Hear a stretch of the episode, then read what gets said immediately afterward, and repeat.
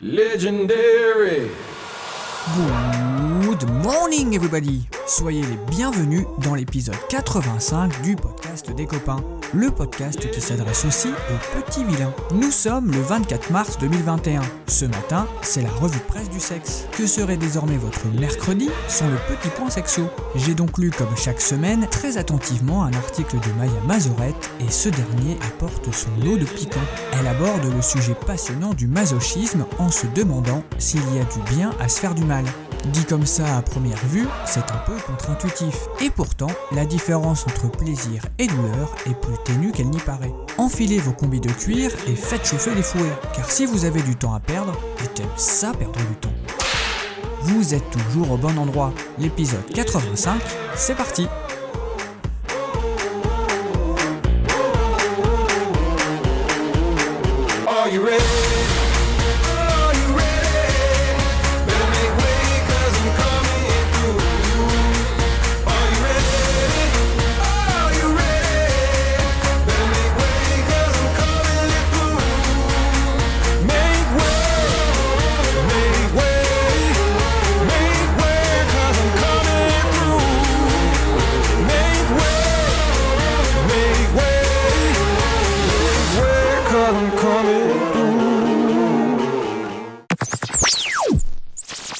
Prendre son pied en ayant mal C'est une question qui traverse l'esprit et la vie sexuelle de certains d'entre nous, car un Français sur dix déclare avoir des fantasmes sadomasochistes. Ce qui veut dire que vous comme moi fréquentons peut-être sans le savoir du sadomaso en puissance. Pendant que vous cherchez qui cela peut bien être, à moins que ce ne soit vous, je vais lancer le jingle, car la rubrique sexo du mercredi, c'est maintenant.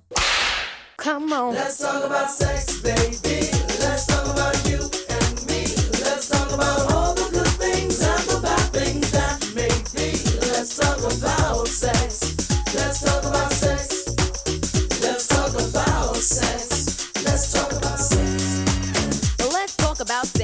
Démarrons comme il se doit par un petit point statistique, et commençons par les femmes. Un tiers ont le fantasme d'être dominés pendant des rapports sexuels, et un quart celui de dominer. 2 sur 5 aiment les jeux de cordes, et ce n'est pas la corde à sauter,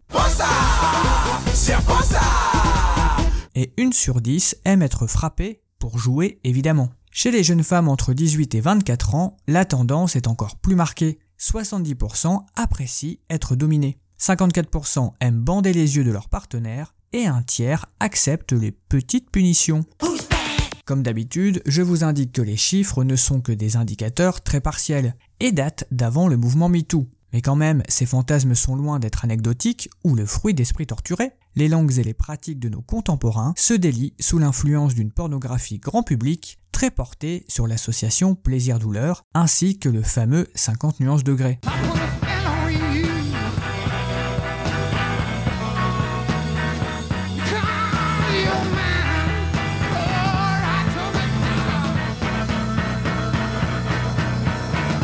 De bien entendu, quand on parle de plaisir dans la douleur, on ne parle pas ici des douleurs-douleurs, des douleurs douloureuses dans le sexe, ni des violences sexuelles non consenties qui font des ravages au Royaume-Uni et aux États-Unis, au point que certains médias ont même parlé d'une épidémie de sexe brutal, notamment dans la pratique des étranglements très à la mode. Si certains gestes peuvent être les mêmes, l'intention dans le sadomasochisme, lui, est évidemment différent. Et j'ose espérer que c'est clair pour tout le monde. Et j'espère que cette fois c'est clair. Et j'espère que cette fois c'est clair. Clair. Et j'espère que cette fois c'est clair. Clair. Et j'espère que cette fois c'est clair. C'est clair pour tout le monde? Bon, le cadre étant posé, entrons dans le cœur du sujet. Si on adopte un point de vue strictement évolutionniste, darwinistiquement parlant, comme nous dit Maya, l'espèce fuit la souffrance, donc le masochisme, qui devient contre nature. En même temps, ça ne choque personne quand un marathonien nous évoque le moment où la douleur se transforme en extase, ou quand nous nous passionnons pour 20 connards sur une île qui ne bouffent rien et qui passent un mois à faire des épreuves plus tordues les unes que les autres. Ce qui pourrait faire la différence avec le sexe serait que théoriquement, on l'associe au royaume du pur plaisir. Pour mieux comprendre les ressorts du délire, Maya nous apporte des précisions qui ont leur importance. Déjà, se vanter d'apprécier que ça fasse un peu mal n'a rien à voir avec aimer la douleur pour elle-même. Ensuite, le masochisme et la domination, bah, ce n'est pas exactement la même chose. Aimer la douleur physique, ce n'est pas aimer la douleur morale, comme l'humiliation, en devenant par exemple l'esclave d'un ou d'une dominatrice. On peut être masochiste soft ou hard, chacun met le curseur et la cravache où il veut. Pour Olivia Benamou, qui est psychologue, la douleur occupe différentes fonctions. Contraindre, humilier, réveiller un corps engourdi, par exemple en cas de dissociation traumatique, procurer un contraste avec d'autres sensations, favoriser la circulation sanguine, expérimenter les limites du corps ou exercer sa résistance. Pousser jusqu'à son maximum, la souffrance plonge le ou la masochiste dans le subspace, une jouissance cérébrale obtenue par une saturation sensorielle qui fonctionne un peu comme une drogue. En 2020, une équipe de chercheuses a d'ailleurs pu démontrer que la douleur donnait biologiquement du plaisir grâce à des endorphines sécrétées par le cerveau. Et Dieu que j'aurais voulu en être de cette recherche. Et toutes les douleurs ne se savourent pas de la même manière. Les pratiquants les plus rigoureux peuvent préférer une souffrance courte ou longue, vive ou irradiante, enveloppante ou piquante, électrique ou écrasante, exactement comme on peut aimer une caresse appuyée ou légère, mouillée ou sèche, apaisante ou excitante. C'est qu'il y a donc une sacrée palette des saveurs au pays du sadomaso. Mais bien sûr, tout ne relève pas du biologique. De nombreux penseurs, dont Freud, ont théorisé les origines du masochisme en proposant des explications plus ou moins convaincantes. Après avoir mené ses propres observations, la psychologue constate pour sa part que ses témoins ont pour la plupart grandi dans des familles problématiques, tout en rappelant que corrélation ne veut pas dire causalité. Pour elle, les pratiques du registre BDSM constituent une solution autothérapeutique très créative pour rejouer un jeu traumatique en le dépassant et en maîtrisant cette fois les tenants et les aboutissants. Ce que nous comprenons ici, c'est que jouer avec la douleur peut s'avérer un peu thérapeutique, comme une manière de lâcher prise et d'oublier tous ses problèmes, et bénéfique sexuellement, car cet érotisme étant moins génital, elle prend le relais en cas de trouble de l'érection ou d'angoisse de performance par exemple. Certains déchargent, si vous m'autorisez l'expression, dans leur masochisme des pulsions très encombrantes, ça les calme tout en leur offrant le sentiment d'être spécial. Ou au contraire, ils trouvent un espace dans lequel se retrancher. La relation à l'autre est sous contrôle, les contacts physiques restent limités. On se fait si bien du mal, on le fait si bien. On se fait si bien du mal. On se fait si bien du mal, on le fait si bien. Je crois que ça devient animal. Enfin, certains y expérimentent même une forme de romantisme. On donne tout, mais alors absolument tout, à la personne élue. Cette notion de sacrifice nous emmène tout naturellement vers des explications culturelles qui viennent compléter le duo biologie-psychologie. Car comment ne pas mentionner un certain masochisme occidental? Quand les représentations de délicieuses souffrances remplissent nos églises autant que nos programmes télé pour enfants, car les témoins interrogés citent Rahan ou le capitaine Flamme. Il paraît difficile d'évacuer du débat l'influence des dessins, des chansons, des textes littéraires et des publicités. Et puis il y a le porno, le sport, les entraînements militaires, ou même notre rapport au travail. Pour ce dernier, recherchez l'étymologie. Nous évoluons dans un monde où la souffrance apporte parfois son lot de récompenses quand nous finissons une tâche dans la douleur, comme une chronique de votre serviteur terminée à l'arrache à pas d'heure pour votre plaisir. Et moi je n'existais plus. Mais c'est pas important. Ce qui pose la question à 10 000 dollars de la semaine. L'omniprésence du masochisme n'aurait-elle pas dû le banaliser? Eh bien peut-être. Mais nous en sommes pourtant encore loin. La stigmatisation sociale pèse lourd, le diagnostic à l'emporte-pièce de perversion ne rôde jamais bien loin. Et l'esprit du temps n'aide pas. Célébrer les ivresses du martyr trois ans après hashtag MeToo, en pleine prise de conscience concernant les violences conjugales et les punitions infligées aux enfants, crée forcément un malaise. Cependant, dans le BDSM, donc dans l'ensemble des pratiques de bondage, domination et sadomasochiste, non seulement le masochiste pose les limites, mais il défie le partenaire d'aller toujours plus loin, jusqu'à parfois briser la domination. Le débat n'est donc pas ici. Le mot de la fin et le comble du paradoxe reviennent à Olivia Benamou. Elle écrit Y aurait-il dans ces pratiques sexuelles une tentative répétée à l'infini de prendre le pouvoir sur l'autre par surenchère des demandes? L'image du bras de fer s'impose entre le masochiste et son maître, et le plus fort n'est pas vraiment celui que l'on croit. Come on. Let's talk about sex, baby. Let's talk about you and me. Let's talk about all the good things and the bad things that may be. Let's talk about sex. Let's talk about sex. Let's talk about sex. Let's talk about sex. Let's talk about sex. qui serait-il pas temps de passer à la pensée du jour?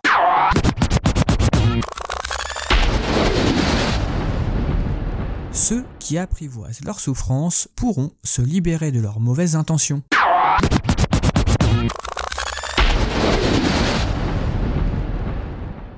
Et on termine par la petite info feel du mercredi.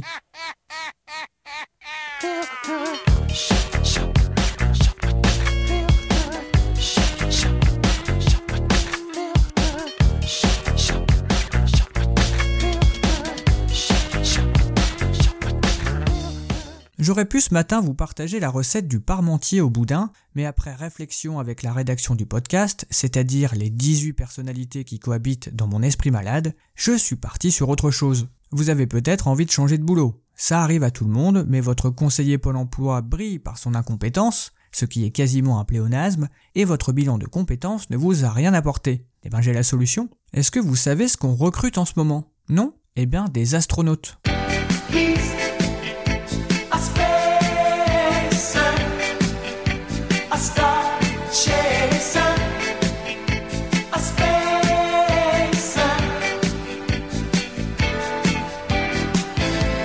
Thomas Pesquet est votre idole, que vous rêvez de revêtir un lourd scaphandre pour une sortie dans l'espace, que la saga de la guerre des étoiles est votre Madeleine de Proust, vous êtes mûr pour vous inscrire à la campagne de recrutement lancée par l'Agence européenne de l'espace à partir du 31 mars. C'est sûr, on vous demandera sûrement un solide bagage scientifique et une santé de fer, hein, ça sera un plus. Mais les métiers de l'espace se développent et sont ouverts à d'autres profils que ceux de militaires ou d'ultramateux. Si vous n'êtes pas sélectionné, car évidemment la concurrence sera rude, il n'y a que 6 places d'astronautes, mais que vous vous sentez à l'aise niveau météo, propulsion, architecture, pour imaginer par exemple une nouvelle base lunaire, que vous avez des connaissances en droit, en biologie, en codage, eh ben vous pouvez postuler, car il faut de tout pour faire de l'exploration spatiale.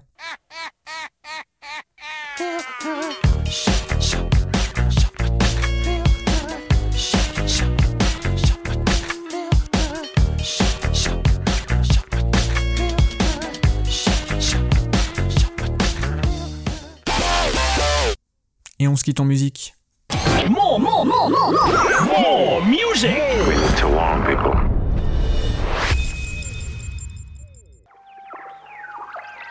I don't wanna get buried. Don't wanna have your baby, baby. You say that I will change my mind. Maybe I will down the line. This shit is getting scary. You're pressuring me like crazy, it's crazy. Don't wanna live life in rewind. Having my future lay behind me and you. It's me, oh you. It's me without you. I think I'm better without you.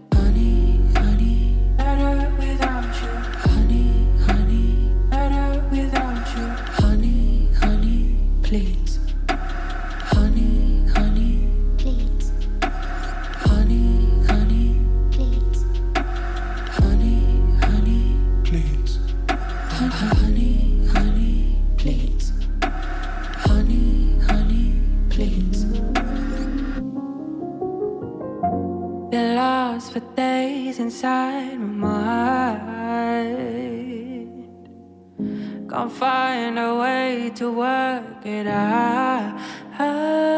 Cause I don't really want us to. But I don't really want us to break. Yeah, I gon' let you go so soon. Even though I know there is no future for you and me. It's you or me. It's you be better without me. You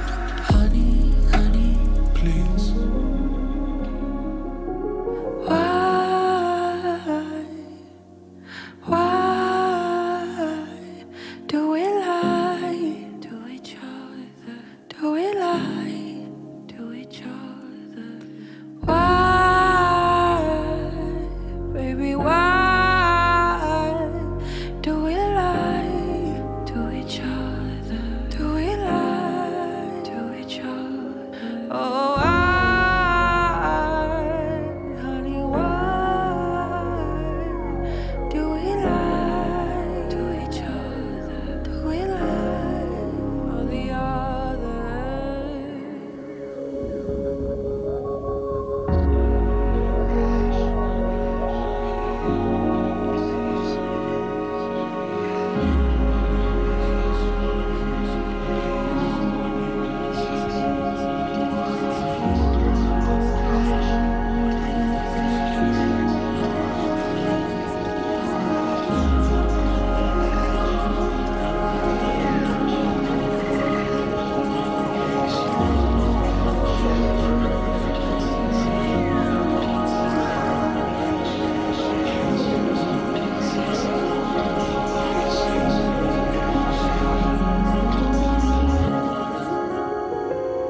chanteuse, c'est November Ultra, la chanson, c'est Miel, et c'est une petite merveille. Ainsi s'achève l'épisode 85 du podcast des copains. J'espère que vous avez appris des trucs, car la rubrique sexo est là pour vous ouvrir les chakras et l'esprit. En attendant de se retrouver vendredi pour les conneries, on vous souhaite à toutes et tous une excellente journée, bon courage, continuez à prendre soin de vous, et bien sûr, je vous embrasse.